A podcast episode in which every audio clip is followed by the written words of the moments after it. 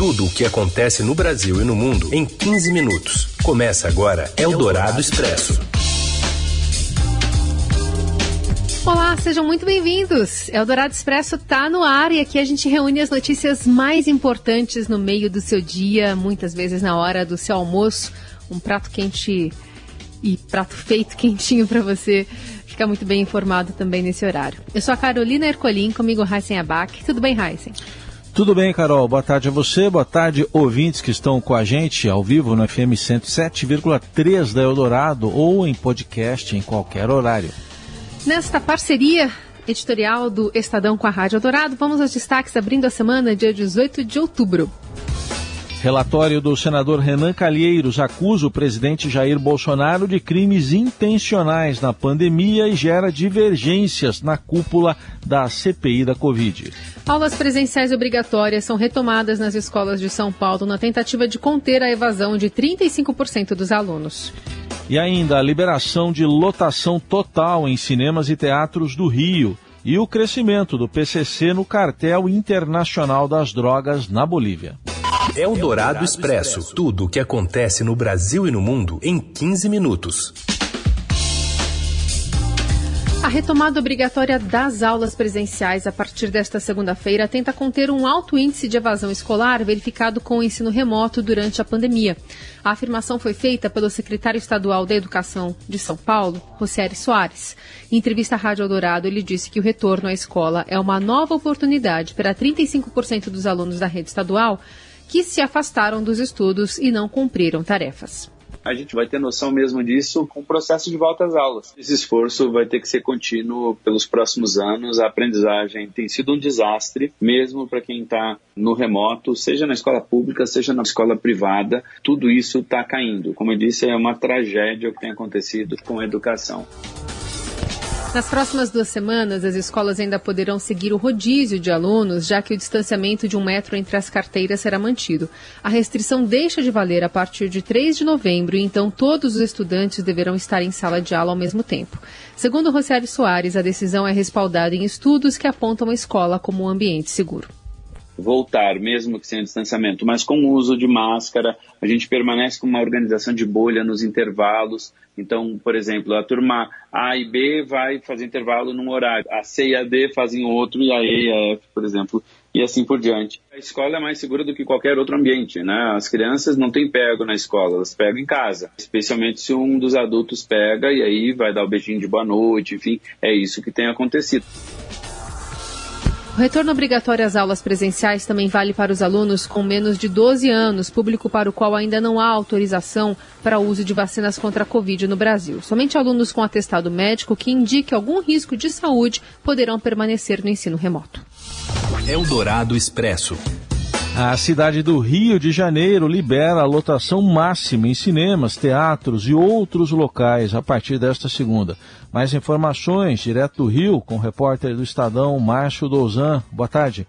Olá Carol, olá Heisen, olá a todos. A Prefeitura do Rio publicou decreto nesta segunda-feira no Diário Oficial do município flexibilizando medidas de distanciamento social na cidade do Rio e autorizou que shopping centers, cinemas, teatros, museus, entre outros, inclusive pontos turísticos, possam operar a partir desta segunda-feira com 100% de sua capacidade. Não vai ser mais exigido distanciamento social nesses locais, mas é obrigatório ainda o uso de máscaras de proteção. Em relação a estádio de futebol, a capacidade de lotação passa a ser de 50%. Vale ressaltar que em locais de uso coletivo, como academias, cinemas, pontos turísticos, entre outros, é necessário ainda apresentar o passaporte da vacina, né? a comprovação de que a vacina contra a Covid-19 está em dia.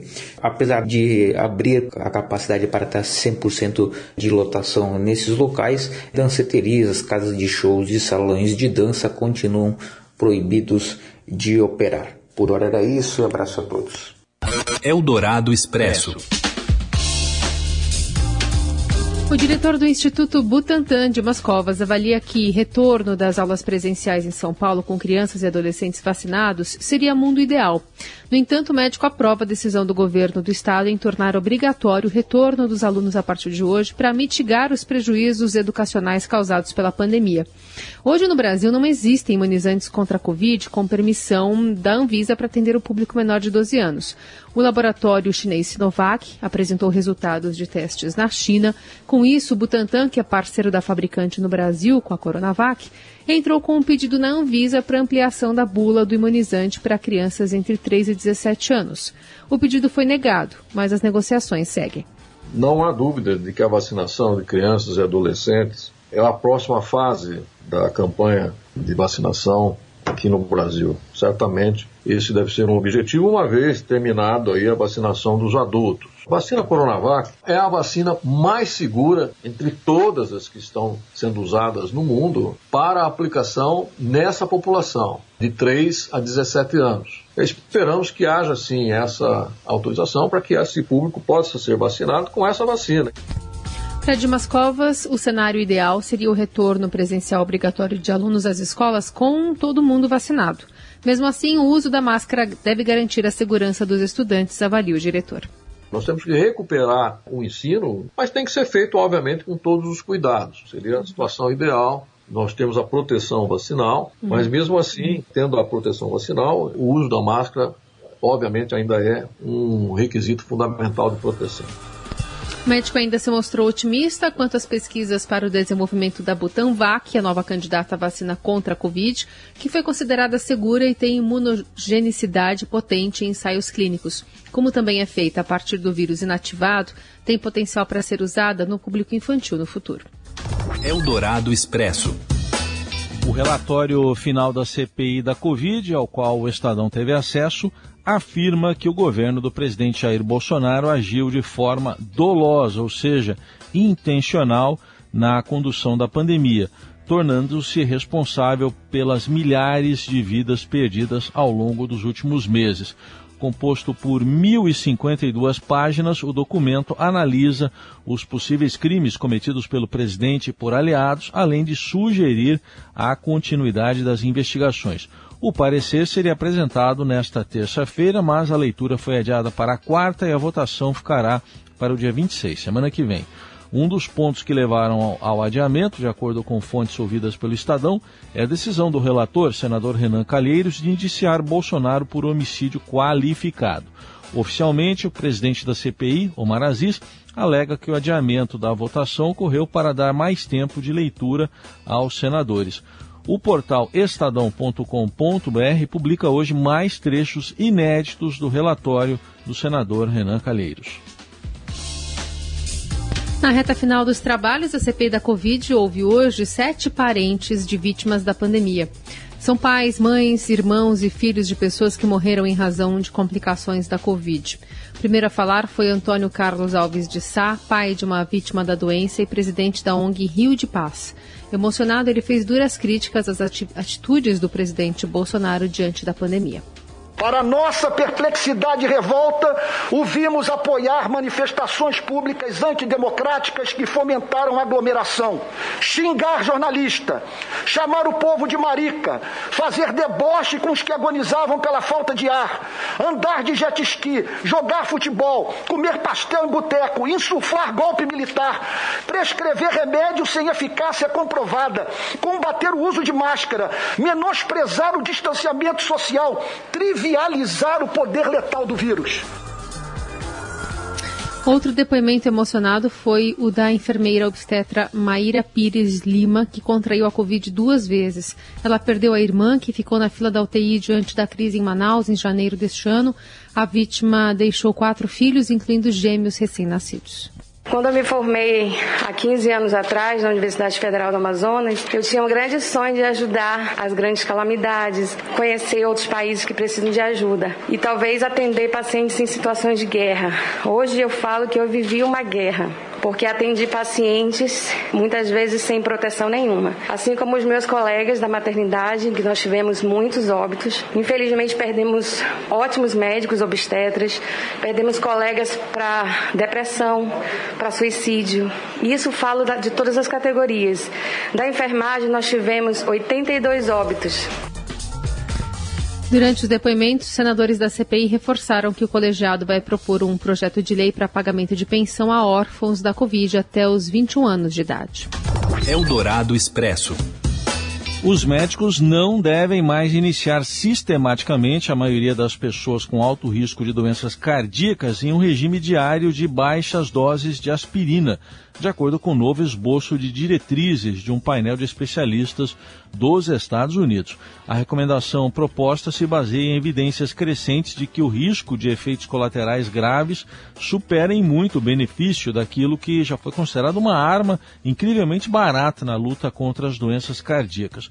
O painel também planeja recuar de sua recomendação de receitar aspirina infantil para a prevenção do câncer coloretal orientação que foi inovadora na época, em 2016. Eldorado Expresso. O ex-secretário de Estado americano e primeiro negro a ocupar o cargo, o general aposentado Colin Powell, morreu na manhã desta segunda-feira, vítima de complicações da Covid. De acordo com um comunicado divulgado pela família pelas redes sociais, Powell, de 84 anos, havia sido totalmente imunizado contra a Covid.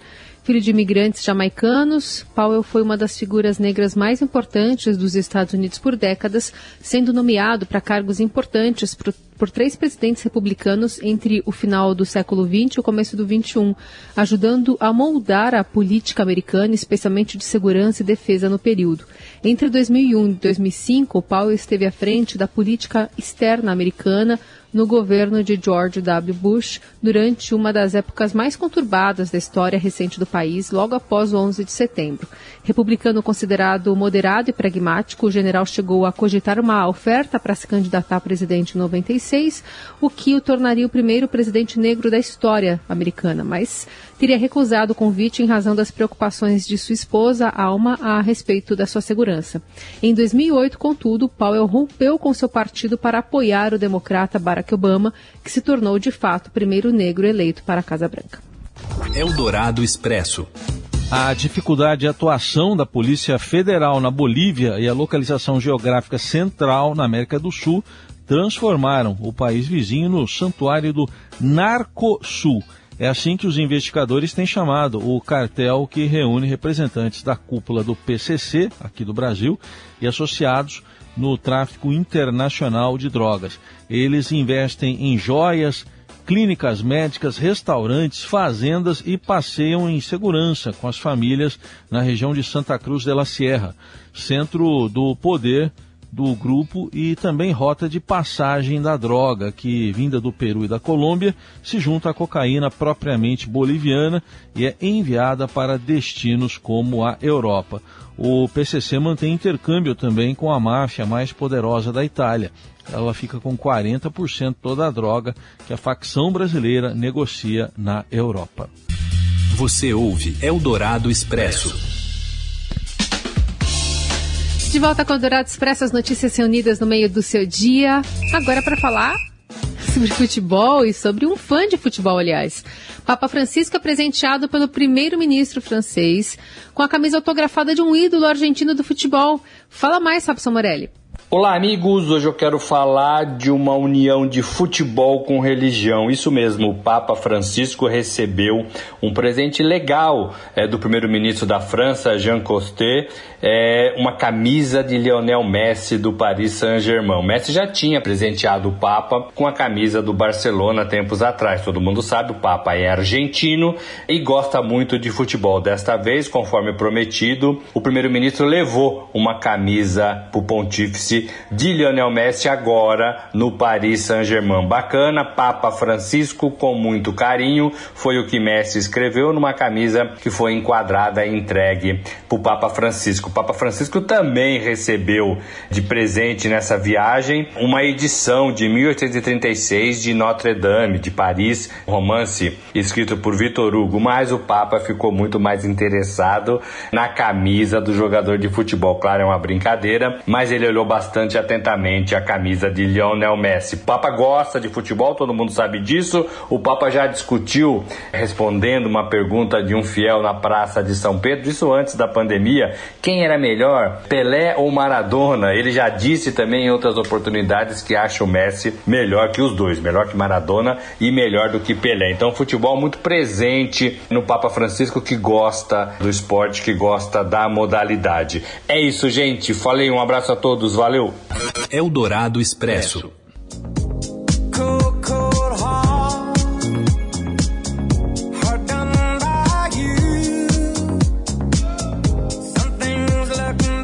Elton John repetiu por várias vezes que não pensava em fazer nenhuma gravação durante a pandemia de 2020, mas aos poucos as pessoas começam a chegar ao seu lado e foi como se um novo álbum se desenhasse naturalmente.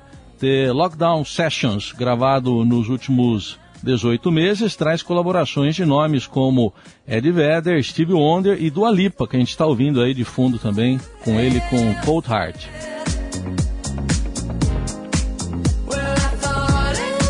gravado com os artistas em isolamento, está previsto para sair no dia 22 agora em CD e plataformas digitais. São 16 músicas, sendo que 10, hein, legal, hein, 10 são inéditas. Acho que não vai ser nenhum sacrifice ouvir o Elton ah, John, não. né? Não, vai, não. Ser, vai ser moleza. Vai, ser vai deixar inclusive o Heart hot nesse dia frio. e nessa pegada aí mais dançante que a gente vai encerrando o Eldorado Expresso desta segunda-feira. Valeu, Heisen. Valeu, Carol. Gente, boa semana. Até amanhã.